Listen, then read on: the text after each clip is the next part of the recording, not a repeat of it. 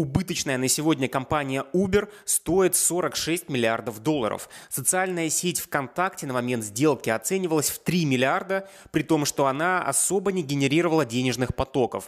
Американский стартап по анализу крови привлек 900 миллионов долларов при оценке в 9 миллиардов, а потом выяснилось, что этой технологии в принципе не существует. Так почему же эти убыточные стартапы так дорого оцениваются?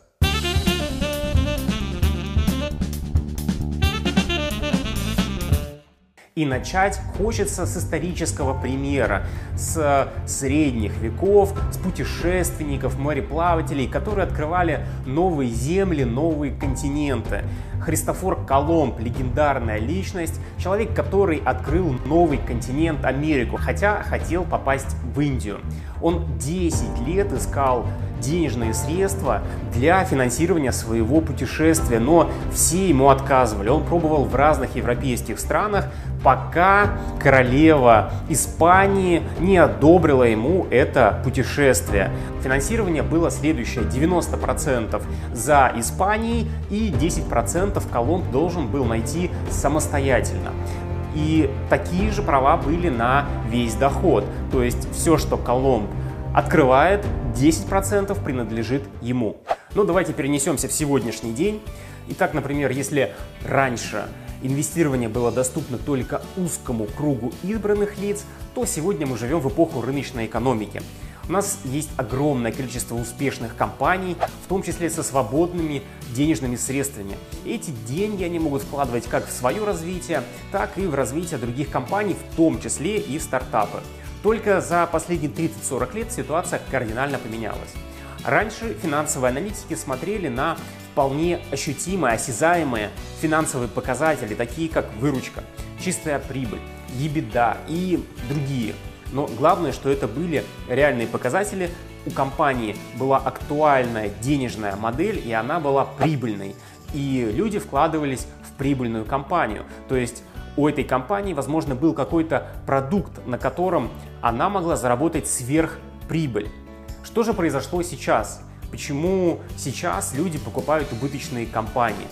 Речь идет о том, что поменялась общая модель восприятия бизнеса. Сейчас речь идет о капитализации компании. Впервые эта модель появилась с возникновением интернета. Есть такое понятие, как бум доткомов. Что это такое? в Америке в 90-е годы очень активно стали появляться различные интернет-площадки, интернет-магазины и прочие другие компании, связанные с интернетом. И э, эти компании очень активно стали выходить на IPO, то есть привлекать на открытом рынке деньги как компаний, так и э, частных лиц. И в результате э, эти компании некоторые оценивались в суммы там, 500 годовых чистых прибылей. Чтобы вы понимали, например, в реальном секторе бизнес оценивается э, в диапазоне 5-10 годовых чистых прибылей. К чему приводит активный рост? Конечно же, к такому же активному снижению в один прекрасный момент. И в один прекрасный момент этот пузырь лопнул. Давайте поговорим чуть подробнее про капитализационную модель. К примеру, у нас есть два программиста, которые разработали уникальное приложение для мобильного телефона, которого еще нет на рынке. Допустим, это приложение является агрегатором всего общественного транспорта. И в этом приложении можно построить маршрут из точки А в точку Б, используя различные виды транспорта, но в нем можно сразу же провести оплату и доехать по фиксированной цене. Такого действительно нет поисках инвестора можно обратиться на иностранные рынки, а если ребята находятся в России, то можно поискать и российского инвестора. Кстати, у нас есть очень довольно уникальный проект, это Free, фонд развития интернет-инициатив. И на самом начальном этапе этот фонд готов купить 7% стартапа за 2,5 миллиона рублей. То есть уже на начальном этапе этот стартап оценивается в 36 миллионов рублей. Естественно, из этих двух с половиной миллионов что-то пойдет в оплату аренды, что-то пойдет в оплату акселерации и так далее. Но частично ребята получат первые средства. Фонд когда думает о том, выделять или не выделять средства, смотрит на следующие критерии. Во-первых, у стартапа должна быть команда. Эти два программиста, по сути, уже являются командой. Дальше у ребят должен быть MVP, то есть минимально рабочий прототип их продукта. Плюс необходимо подтвердить, что уже есть первые заказы и показать фонду наличие рынка в объеме 300-600 миллионов рублей в год. В таком случае фонд будет рассматривать и принимать возможно, даже положительное решение. В нашем случае, конечно же, фонд принимает положительное решение, и у ребят все успешно получается. Подходит следующий этап для инвестирования, и на следующем этапе э, новый инвестор, уже не фонд, готов купить за 5 миллионов рублей долю в компании в размере 3,5%. То есть вы понимаете, что компания подорожала уже в 4 раза. И теперь 7% стоимость доли фонда составляет уже не 2,5 миллиона рублей, а 10 миллионов рублей. И по сути так происходит дальше с каждым этапом. При этом ребята могут работать в минус. Так, например, на каждой поездке их клиентов ребята могут терять 10% и по сути оставляться планово убыточными, но а, должны во-первых, привлекаться новые клиенты, должны показываться показатели роста выручки, а прибыль это уже дальше. Возможно получится, возможно нет. Кстати, очень многие стартапы так и не выходят в плюс. Например, Facebook очень долгое время не понимал, каким образом он будет монетизироваться. Uber сейчас на данный момент до сих пор находится в убытках.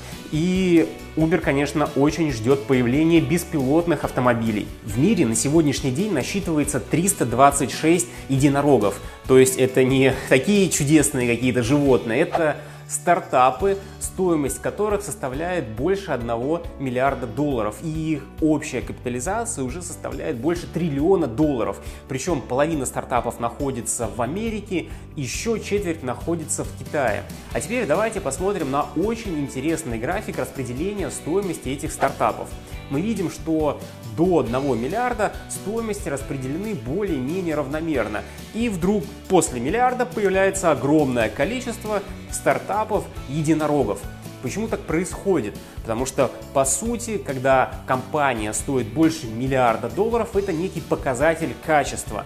И сейчас, на данный момент, любой стартап стремится к цифре в 1 миллиард долларов для того, чтобы показать, что он очень интересный и привлекательный для следующих раундов. Поэтому задача любого собственника такого стартапа поднимать новые раунды, привлекая все большее финансирование, ну а финансовая модель какая есть, такая есть. А как же происходит оценка этих стартапов? Понятное дело, что все эти финансовые модели, выручки, э, чистые прибыли, о, это все в далеком прошлом, сейчас уже на это никто не смотрит. Так а на что в принципе смотрят? По сути, когда стартап только-только начинается, то у него есть две глобальные статьи затрат. Первое – это расходы на создание продукта, и глобально компания несет эти расходы один раз, потом они э, тратят деньги только на поддержание продукта или на допиливание новых сервисов. И вторая глобальная задача – это маркетинг, это, конечно же, привлечение новых клиентов. И аналитики смотрят как раз-таки сейчас на то, сколько клиентов у компании, сколько стоит каждый клиент и как быстро растет э, динамика привлечения новых клиентов, что там думают клиенты об этой компании, какая у них вовлеченность. То есть, по сути, если стартап показывает хорошие показатели привлечения аудитории, то он потенциально может быть интересен и потенциально в него будут вкладываться. Методы оценки могут быть следующие. Либо вариант номер один – уже были подобные сделки на рынке.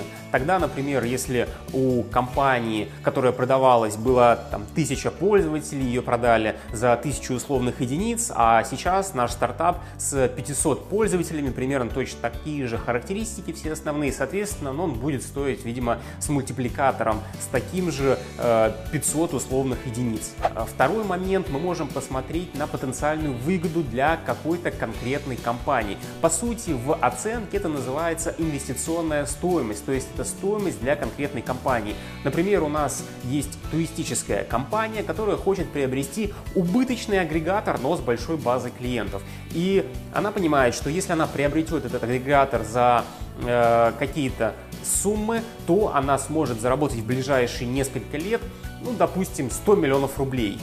Тогда необходимо дисконтировать эти 100 миллионов к текущему моменту и получится стоимость приобретения этого убыточного стартапа для компании. По сути, стартап может быть э, просто непосредственно живой целевой аудиторией. И, к примеру, мы понимаем, что компания привлекла 1 э, миллион клиентов по 1 доллару. Соответственно, мы можем заплатить за всю компанию миллион долларов и мы понимаем, что покупая эту компанию, мы э, интегрируем всех этих клиентов в э, к нам. И последний момент, когда, например, мы в принципе э, не, понимаем, не знаем, как еще мы сможем заработать на этом продукте, как, например, в свое время Facebook купил мессенджер WhatsApp или Google купил YouTube, хотя эти платформы, кстати, WhatsApp до сих пор не приносит никаких денег, Э, но после интеграции с основной платформой будет возможность клиентов, уже существующих в мессенджере, также монетизировать. То есть, по сути, в данном случае а, мы смотрим, какая у нас есть аудитория и сколько мы можем заработать на этой аудитории. Друзья, я надеюсь, вы узнали что-то новенькое из этого видео.